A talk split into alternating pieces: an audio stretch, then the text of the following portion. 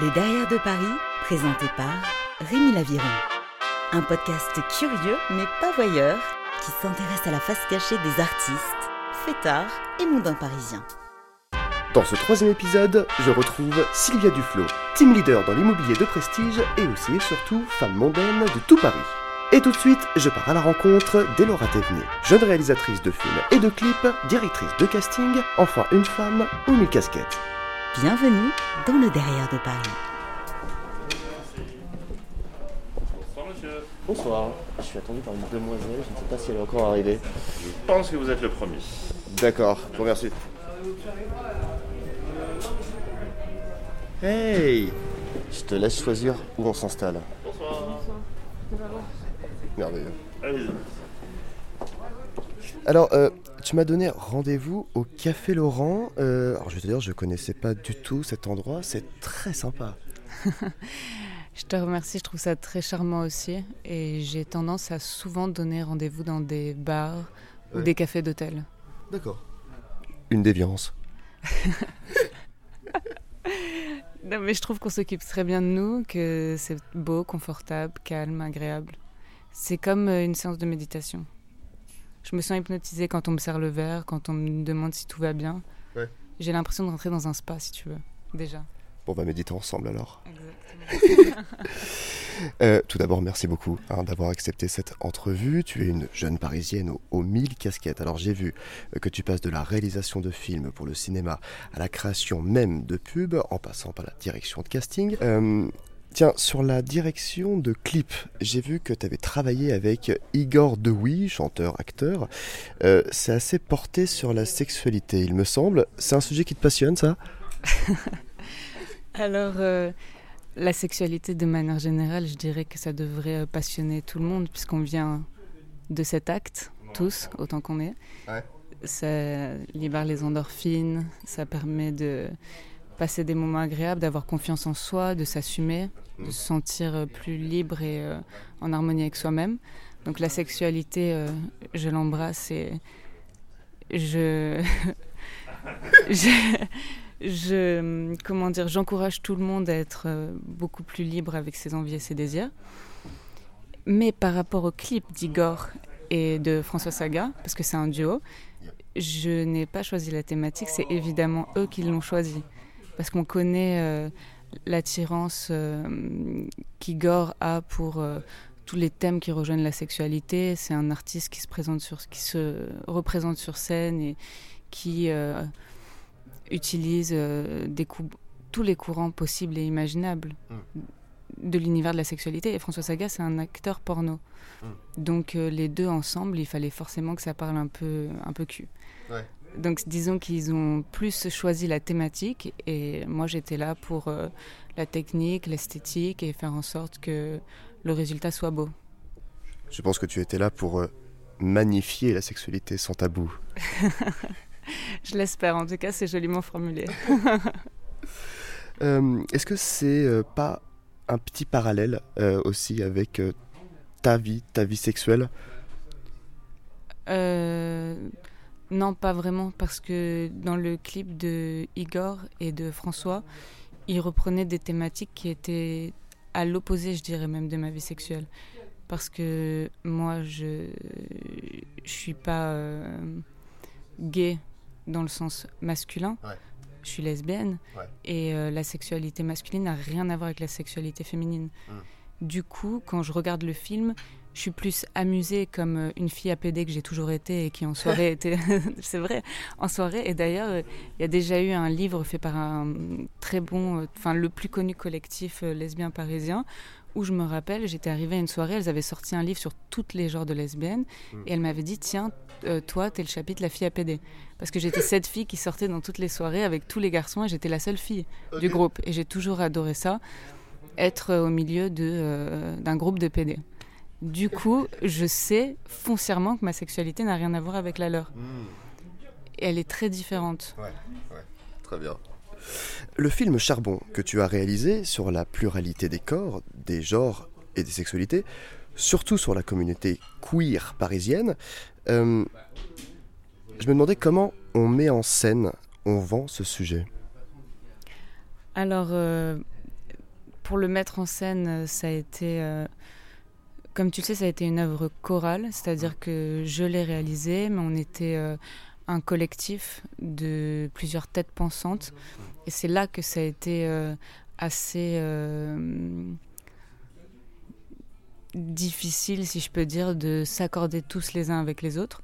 Pour ma part, comme tu le sais, je te l'ai dit à l'époque où je sortais beaucoup quand j'étais jeune, j'avais tendance à filmer, filmer, filmer encore et encore euh, toutes ces personnalités de la nuit. Et je trouvais que pour Charbon, justement, on ne les filmait pas assez là où les autres pensaient qu'une captation pouvait suffire.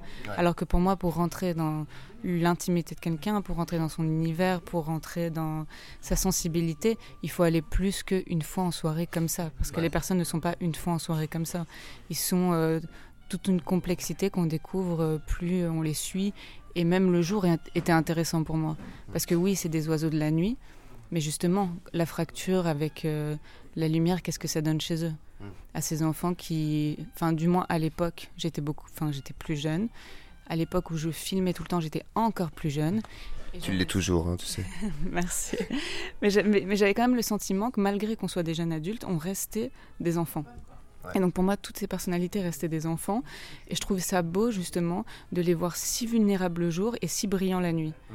Et il y a des personnalités sur lesquelles j'ai poussé pour refilmer, comme euh, Claude Emmanuel, mmh. sur lesquelles ça a donné euh, des scènes où le public a interagi avec le film en riant par exemple lors de la première quand Claude Emmanuel part du fait qu'elle s'était rapprochée de son père pour qu'il lui paye sa vagino.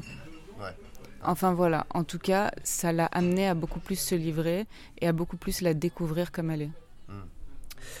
Autre casquette, tu as été directrice de casting du film 120 battements par minute.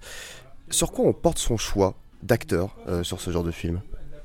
Alors euh, pour 120 euh, BPM, j'ai été appelée euh, pour m'occuper du casting. J'étais, j'étais pas seule. Hein. Et ma mission était de trouver des jeunes qui ressemblaient concrètement et réellement aux personnages du scénario. Donc des personnages, pour certains, qui ont vraiment vécu dans la vie de Robin Campillo, le réalisateur. Donc si tu veux, ça a donné naissance à un casting qui s'appelle un casting sauvage. C'est un casting où tu dois aller euh, dehors à la rencontre de personnalités, à la rencontre d'inconnus et leur proposer et voir si ça peut matcher. Et en l'occurrence, moi, là où a été ma force et là où j'ai pu euh, rapidement euh, déceler des, talents, c'est parce que justement j'avais euh, une bonne connexion et un bon rapport au milieu de la nuit et que je connaissais la majorité des garçons homosexuels de 20 à 30 ans à Paris. Donc très facilement déjà je suis retournée en soirée parce que c'était une, époque, une époque différente des autres parce que je sortais beaucoup moins et donc j'y suis retournée, j'ai retrouvé des euh, contemporains du milieu de la nuit que je connaissais déjà. Et j'ai pu, entre les réseaux sociaux et le milieu de la nuit, euh, former euh, un panel très large de garçons divers et variés qui pourraient correspondre au rôle. Et là, c'est sûr que Robin a pu piocher. En tout cas, vu le nombre de récompenses, je pense que le travail a été plus que concluant. Oui, et puis surtout, je suis, je suis ravie parce que j'ai vu beaucoup d'articles sur le casting et sur à quel point il a plu à quel point il a été euh, bien travaillé. Donc euh, ça m'honore beaucoup. Euh, quelle casquette alors aujourd'hui tu as envie de faire grandir? Alors j'ai envie de, garder cette, ces multiples casquettes dans mon dressing. C'est-à-dire que j'ai monté ma boîte de pub il y a déjà deux ans pour laquelle j'arrive à, comme je te disais, me jongler entre les divers métiers, embaucher plein de monde, etc. Et ça m'apporte une certaine confiance en moi très agréable. Aujourd'hui, si je peux te dire, ce que je veux vraiment, c'est monter ma boîte de production, mais de cinéma. Je suis en train de le faire. Et j'ai envie de plus en plus de produire des films, et pas seulement des films indépendants, pas seulement des films euh, bouleversants, mais aussi des comédies, euh, tout ça. Mais Rémi, par rapport au fait du casting et d'aller chercher les gens, il faut savoir qu'avant ça, moi, j'ai passé 8 ans sur les planches du conservatoire et 3 ans au cours Florent. Et on me donnait toujours ce rôle, toujours le premier rôle, de la femme sensible, de la femme fragile, de la belle jeune fille princesse qui devait pleurer sur scène. Et tout ça, tu vois, ça me correspond pas. J'ai toujours préféré être dans l'ombre, mais pas être dans l'ombre pour me cacher. Mm. Être dans l'ombre pour justement faire briller les autres et pour diriger. Mm. Être une femme beaucoup plus forte, une femme qui se défend non pas par ses atouts euh, sur lesquels on l'a toujours rapatrié, qui sont le physique, etc., mais une femme qui peut savoir euh, manier les choses, euh, gagner sa vie toute seule et compagnie. Et d'ailleurs, quand je te parlais aussi de ma sexualité et que je te disais que j'étais lesbienne, c'est encore une case dans laquelle j'aime pas me définir, mm. parce que moi j'aime aussi les hommes et je n'ai pas envie de rompre la connexion humaine de quelle qu'elle soit. Mm. Et j'ai toujours aimé euh, être entourée d'hommes. Mes amis sont des hommes. Et j'ai toujours aimé pousser mes amis au plus profond de leur carrière, que ce soit euh, des acteurs, euh, des gens de la mode, des techniciens et compagnie. Eh bien, en tout cas, quelle belle carrière prometteuse tu as devant toi, ma chère Elora. Mille merci pour ce moment. je dois filer. Alors, toi, je viens de regarder l'heure, je suis à la bourre. Je vais choper un taxi. mais on se revoit bientôt. Avec grand plaisir, quand tu veux. à très bientôt.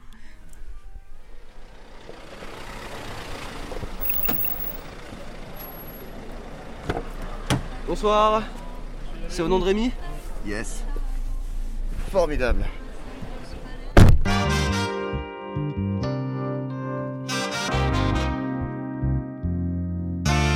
Ah, juste là. Merveilleux. Merci beaucoup. Bonne soirée.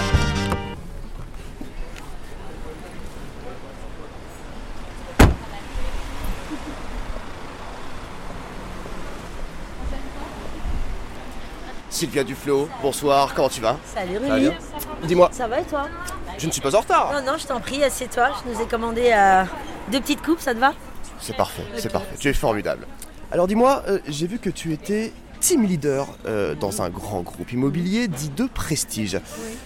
C'est quoi une team leader Une team leader, c'est un manager, c'est une coach, c'est quelqu'un qui encadre euh, un groupe d'agents, un groupe d'agents indépendants qui n'ont pas de salaire, qui sont formés au métier et qui touchent leur commission après avoir vendu des biens. Voilà, tout simplement. Et moi, mon rôle, c'est de les encadrer, de les former, euh, de les accompagner toute leur carrière, de petits agents, de bébés agents, euh, à ce qu'ils deviennent euh, des agents seniors. Voilà. À, ce qu'ils puissent voler de leurs propres ailes. et je représente le groupe, hein, qui est un très beau groupe, un groupe prestigieux. Voilà, qui est un groupe étranger installé à Paris depuis quelques années. Et voilà, c'est une passion chez moi. C'est oui, c'est un métier très passionnant. Parce qu'on travaille dans l'humain. Ah, je travaille dans l'humain. Euh, en dehors d'un acquéreur et d'un vendeur, on a des projets. Euh, chacun a un projet. Moi, j'ai toujours le rôle d'un agent immobilier, c'est que euh, c'est comme un avocat qui va essayer de réconcilier ou en tout cas de concilier les demandes d'un ex-mari ou d'une future ex-mari, une future ex-femme, pour qu'on arrive en même temps à une solution pour que chacun soit content. Voilà. Formidable. Donc ça, c'est mon job. Alors nous, on s'est rencontrés au gré des soirées parisiennes, mondaines. Euh, c'est grâce à ces soirées mondaines qu'on se fait un réseau Alors oui aussi. Parce que quand on est agent immobilier, moi j'étais agent immobilier, hein. j'ai démarré agent immobilier, donc je connais très bien le métier, qui m'a permis après d'évoluer parce que je préfère euh, le coaching, je préfère encadrer aujourd'hui par la formation, comme je te le disais. Euh, et dans, ce monde-là, on est amené à rencontrer des gens quand on est dans l'immobilier, mais je pense dans tout métier quand on est commercial, euh, chaque rencontre, alors intéressé ou non, on le verra comme on le veut, hein, euh, c'est peut-être un futur contact. Mais le réseau dans la vie, c'est ça. Hein. Aujourd'hui, c'est le réseau. Appuyé par le digital, bien sûr, parce que euh, le monde évolue très vite, les réseaux sociaux nous aident énormément. Mais quoi qu'il arrive, avant cette rencontre par le digital, il y a la rencontre humaine. Et c'est ça qui fait toute la différence. Donc forcément, quand on sort, on va dîner chez des amis, euh, on va dans un bar, on va dans un restaurant, on va dans des soirées, on rencontre du monde. Le sens de la fête fait qu'on euh, est plus naturel, on est plus spontané, mais il y a quand même ce côté pro hein, qui est derrière. On n'oublie jamais qui on est, donc on a toujours des cartes de visite sur nous, parce que chaque rencontre quand même peut être une future relation professionnelle. donc par euh, les gens que l'on rencontre euh, la journée et après la nuit. On se crée un réseau comme ça, on s'échange les cartes, et puis un jour on a un besoin et on se rappelle, malgré euh, pas toujours, euh, de- si, par- parfois le lendemain matin, on n'a pas toujours dormi, on retrouve des cartes dans nos poches. Et on se dit, ah, mais j'ai rencontré cette personne. Et puis un jour, on a un coup de fil. On dit, tiens, Sylvia, tu te rappelles, euh, je t'ai rencontré dans telle soirée, dans tel dîner. J'ai un de mes amis euh, qui cherche un bien. J'ai un de mes amis qui souhaite être accompagné dans son projet. Est-ce que tu peux l'aider? Et puis ça se fait comme ça. Et même ses clients, parfois, deviennent même des amis. On sort avec eux. Finalement, on passe, on transgresse ce côté professionnel. Du coup, moi, je me demandais quelle est la demande la plus saugrenue que tu aies eue? Alors là, ça va pas être dans le prestige, justement. Non, ça va pas être dans le prestige. Il y a quelques années, euh, j'étais euh, directrice euh, dans une agence. Et euh, j'ai quelqu'un qui est rentré et qui me dit je cherche à acheter une cave. Alors euh, ça se vend les caves aujourd'hui. Il y a un vrai problème aujourd'hui euh, à Paris euh, de place, hein, on le sait. Tu le vois, il y a plein de choses qui se louent autour de Paris. Parce que euh, les, on a de plus en plus de meubles, hein. on, accumule beaucoup hein, dans d'autres mondes aujourd'hui. hein. Il faut beaucoup de vêtements, beaucoup de voitures, euh, beaucoup de choses. hein. C'est ce qui fait qu'on se sent exister malheureusement. Et donc on vend des caves. Voilà. Euh, J'avais une cave à vendre. Une dame qui avait acheté un appartement avec de l'eau, il lui restait un lot de cave. Et elle me dit je veux le vendre. Alors il y en avait peut-être pour 8000 euros. Et là ce monsieur rentre et je lui dis qu'est-ce que vous voulez stocker? Parce qu'une cave on ne peut pas stocker n'importe quoi. On ne peut pas stocker de, de choses par exemple de, euh, euh, de choses inflammables, hein, tu vois, pour la sécurité de la copropriété. Et il me dit en fait c'est pour y vivre. Ah. Ouais. Ce monsieur euh, était SDF hein, euh, depuis plusieurs années. Euh, il n'arrivait pas à trouver de logement parce qu'il avait des petits boulots. Donc aujourd'hui, se loger à Paris, c'est compliqué. Si tu n'as pas trois fois le montant du loyer, si tu n'as pas un CDI, si tu n'as pas passé ta période d'essai, bah, tu ne trouves pas de logement. Il y a des gens qui travaillent, qui vivent dans leur voiture. Euh, Il y a des gens qui vivent dehors et qui travaillent. Comment on gère cette demande-là alors Eh bien, je lui ai dit que c'était pas possible. Parce que je ne peux pas, de manière humaine, hein, c'est même pas déontologique. Je, je veux gagner de l'argent, je satisfais ma cliente, je vends sa cave et je me fiche de ce qu'il veut en faire, mais ça, c'est pas possible. Donc, je lui ai dit que je pouvais pas. Et je lui ai dit qu'en revanche, ce que je pouvais faire, c'est essayer de lui trouver un appartement. Parce que, évidemment, dans mon métier, j'ai beaucoup de connaissances. Les clients que j'ai, vendeurs et donc euh, bailleurs, me font confiance. Et c'est là où on peut intervenir, justement, le côté humain peut intervenir. Et j'ai appelé d'ailleurs une propriétaire que je connaissais. Je lui ai dit, je m'engage pour ce monsieur à ce que je suis sûre, euh, il paiera son loyer régulièrement. Et j'ai mis en contact avec une de mes propriétaires qui a été très touchée et euh, on lui a loué un appartement. J'imagine que euh, dans l'immobilier de prestige, euh, la rivalité doit être sévère, non? Féroce. Tous les coups Féroce. sont permis. Oui, mais alors, nous, on a une certaine déontologie. On est un groupe qui est vraiment connu à travers le monde. Euh, Il y a plein de choses qu'on ne s'autorise pas à faire. Que on, on ne peut pas. On ne peut pas. C'est la question tous de moralité. Intellectuellement honnête, ça va paraître incroyable pour certaines personnes, mais si. Euh, quand je dis tous les coups sont permis, oui. Il y a des gens qui vont demander des dessous de table pour que leur offre passe. Nous, on est absolument contre ça. Voilà, on se, ref- on se refuse complètement. Mais entre agents, on n'essaye pas de te voler des biens ou euh, Si, bien sûr. Alors si, évidemment. Euh, moi, j'ai mes agents euh, euh, qui, d'ailleurs, c'est ça aussi, hein, le job. hein. T'as une cinquantaine d'agents sous ta coupe, c'est ça? Oui, oui, oui, j'ai une belle équipe. hein. J'ai une belle équipe d'agents. Ouais, ouais. Et c'est pour ça que ça fonctionne pour nous aussi. C'est qu'on est très droit, on est très carré et on nous reconnaît pour notre professionnalisme. hein. Que ce soit de l'entrée dans notre groupe, où on les forme, euh, jusqu'à ce qu'ils deviennent des agents indépendants. Euh, ça, c'est absolument, euh, c'est pas négociable. On ne travaille pas de cette manière. Ça se fait et malheureusement, c'est pour ça qu'il y a beaucoup de gens qui ont des mauvaises expériences hein, avec des agents immobiliers. On dit que euh, les professions les plus détestées sont les avocats, les agents immobiliers. Voilà, qui comprendra, qui voudra. en tant qu'agent immobilier, l'époque des années 80, où les agents arrivaient en Porsche, avec même des manteaux de fourrure, des grosses montres, c'est un peu fini ça. hein. Il y a beaucoup d'agents, comme il y a beaucoup d'avocats qui crèvent la dalle aujourd'hui, hein, il faut le dire. hein. Euh, mais il faut rester euh, sur une ligne de conduite, il faut être pro. Et, euh, et- et ça, euh, je pense qu'après, c'est le fait de se regarder dans une glace, de manière intellectuelle. On a tous une morale. Moi, en plus, je suis hyper manichéenne hein, comme personne. Je sais le bien et le mal, et ça, je sais que c'est mal.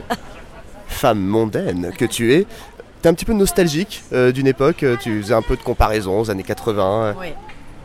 Bah oui, moi je suis née en 70. Euh, donc t'imagines, euh, dans les années 90, euh, entre euh, 85 et 90, donc j'avais 15 ans. J'ai fait toutes les soirées de Paris à l'époque. On ne nous demandait pas notre carte d'identité. hein. Ah, moi, quand j'allais, alors la locomotive, qui est aujourd'hui la machine du Moulin Rouge, j'y suis retournée il n'y a pas très longtemps d'ailleurs. C'est assez étonnant. Euh, c'est resté la même chose, sauf l'ambiance. Voilà, c'est pas la même ambiance. Euh, oui, je regrette parce que euh, il y avait, je pense, euh, alors on fait toujours autant la fête, évidemment. Tout le monde s'aime autant la nuit. Allez savoir pourquoi. Nous sommes tous, comme on dit, la nuit, tous les chats sont gris. C'est ça C'est ce qu'on dit. Euh, donc on s'aime tous la nuit. hein. Mais ce qui est bien, c'est de pouvoir s'aimer autant la nuit que le jour. hein. Donc, et c'est ça que je regrette un petit peu. La nuit, on t'aime, on t'embrasse, on dit que t'es beau, on a tous des étoiles dans les yeux. Et puis le jour, on a oublié qui on était, on a oublié ceux qu'on a rencontrés. L'alcool aidant peut-être Oui, entre autres. Euh, c'est ça que je regrette un peu. Il y a, je pense qu'il y avait peut-être une espèce de naïveté qu'on avait à l'époque, hein, euh, qu'on a peut-être moins aujourd'hui. Ça fait très vieux con de dire ça. Moi, je me suis toujours dit, mais, oh, pourvu que je fasse pas comme ma mère en disant, mon Dieu, c'était mieux avant. je deviens comme elle, mon Dieu. non, mais c'est vrai. Euh, Il y avait, je pense, plus de spontanéité. On était peut-être moins. L'image est aussi importante, l'esthétique aussi, hein, vraiment dans les années 80-90, on aimait autant la mode, il y avait autant des vagues de mode, le punk, le ska, moi j'adorais, je sortais avec des coques, je sais même comment je faisais pour passer sous des portes, tellement j'avais de lac dans mes cheveux, franchement, les mecs tellement ils avaient les cols à midonner, tu passais à côté, on te creve un œil, tu te dis, donc on était toujours dans l'esthétique, toujours on aimait toujours la beauté bien sûr, c'était peut-être plus underground, mais plus, peut-être oui, plus sincère, on avait moins d'influence, donc c'est difficile, on a du mal à trouver notre place aujourd'hui, euh, parce qu'on a envie de rester nous-mêmes, on a envie de rester tel que l'on est. Et en même temps, on est un peu tiré, et là, je pense pas, peut-être pas vers le haut, mais peut-être plus vers le bas, pour se battre, pour être meilleur que les autres, pour être peut-être plus beau. Et puis on est là dans la mode du jeunisme. Plus dans le m'as-tu vu, plus dans le... Le m'as-tu vu Oui. euh, ah, aujourd'hui, un influenceur euh, gagne 400 000 euros par mois pour vendre des savons à la con qu'on peut trouver chez, enfin, chez, chez Tati euh, à 4 balles. Parce qu'il y a des petits jeunes qui les regardent et qu'ils se font avoir. C'est triste, hein. ils gagnent leur vie comme ça et les gens vont dans ce sens. Euh, peut-être, oui, voilà, je dis ça fait vieux con, peut-être qu'on était plus innocents. Euh, Tiens d'ailleurs, je me suis euh, intéressé aux biens que vous proposez dans cette fameuse agence et surtout à leur prix. Euh, on a vaguement évoqué 2-3 tout à l'heure. Euh, c'est assez varié, hein. il y a du 12, du 27 millions. Arriver à des prix comme ça, comment, comment on fixe un prix sur ce genre de bien? Alors, ce qu'il faut savoir, c'est que certes, euh, quand on estime un bien, c'est pas juste un prix au mètre carré. Voilà, on le sait. Le prix au mètre carré, c'est quoi? C'est les transactions, c'est les acquéreurs qui font le prix. C'est-à-dire que moins il y a de biens, plus il y a de demandes, plus le prix monte. Ce qui est logique. Tu veux quelque chose, cette chose est rare, tu vas le payer plus cher. Donc on part sur un prix au mètre carré. Après, ce qui va faire la différence, c'est les prestations de ce bien. La localisation, bien évidemment. Euh, tu as un bien avec une vue magnifique euh, sur la Seine, euh, sur Notre-Dame de Paris, une vue sur la Tour Eiffel. Tu as un dernier étage, tu as un soleil magnifique, tu personne au-dessus de ta tête. Alors ça, les derniers étages, c'est super coté parce que les petits-enfants qui courent ou mamie qui traîne sa chaise tout le long de son salon, bah, ça peut prendre la tête. hein. Donc après tout ça, on le prend en compte. On part sur un prix au mètre carré, on regarde ce que font les autres, c'est important. Et puis après, on arrive à un prix de commercialisation. Et puis euh, l'état de la copropriété, ça c'est hyper important. hein. Une copro dégueulasse avec euh, des charges impayées, euh, des procédures, forcément, ça fait peur à un futur acquéreur parce qu'il va devoir le prendre en compte dans ses frais. Et bon, et la rareté, hein. Ah, c'est la rareté qui fait tout. hein. Un bien exceptionnel, ça fait tout. hein. J'imagine que c'est déjà la fin de ce troisième épisode. Merci beaucoup Sylvia Duflo et, et merci à vous pour votre écoute. On se retrouve vite autour de mes virées parisiennes. Salut